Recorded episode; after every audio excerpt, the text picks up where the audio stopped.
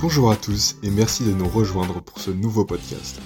Une série de podcasts sur les techniques de personnalisation sans parler de la sérigraphie était impensable.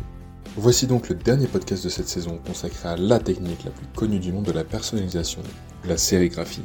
La sérigraphie est la technique de personnalisation la plus ancienne. Elle voit le jour en Chine durant la dynastie Song, donc entre le 10e et le 13e siècle. Cette technique d'impression consiste à utiliser des écrans à la façon de pochoirs afin de transférer de l'encre sur des parties bien spécifiques du support. Ainsi, si l'on souhaite réaliser des visuels multicolores, il faut se munir d'un écran par couleur, car chaque couleur sera transférée l'une après l'autre. Aujourd'hui, il s'agit de la technique la plus utilisée chez les industriels du textile, car en plus de permettre de personnaliser tout type de textile, la sérigraphie est rentable pour de grandes quantités. En effet, la création des écrans coûte cher, il faut donc avoir un volume de production suffisant pour les rentabiliser. Le rendu obtenu en sérigraphie est sans conteste très professionnel.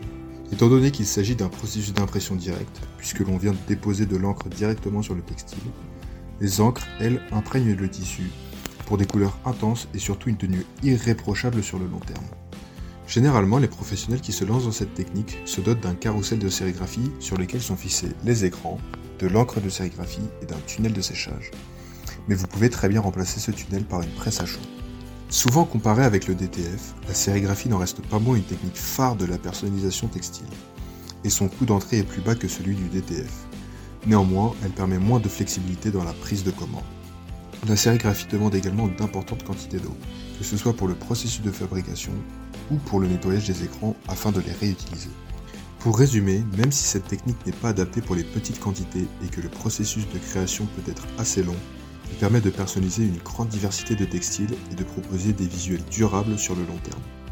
Il s'agit d'une solution professionnelle qui peut s'avérer rentable pour de grandes productions et qui a fait ses preuves. C'est ainsi que se termine notre saison spéciale sur les techniques de personnalisation. J'espère que tous nos épisodes vous auront permis d'en apprendre davantage, voire de vous aider à choisir la technique qui est faite pour vous. Nous serions ravis d'avoir vos retours sur cette saison, alors n'hésitez pas à nous envoyer un petit message sur les réseaux sociaux, Instagram ou Facebook. Et moi je vous dis à bientôt pour de nouveaux podcasts.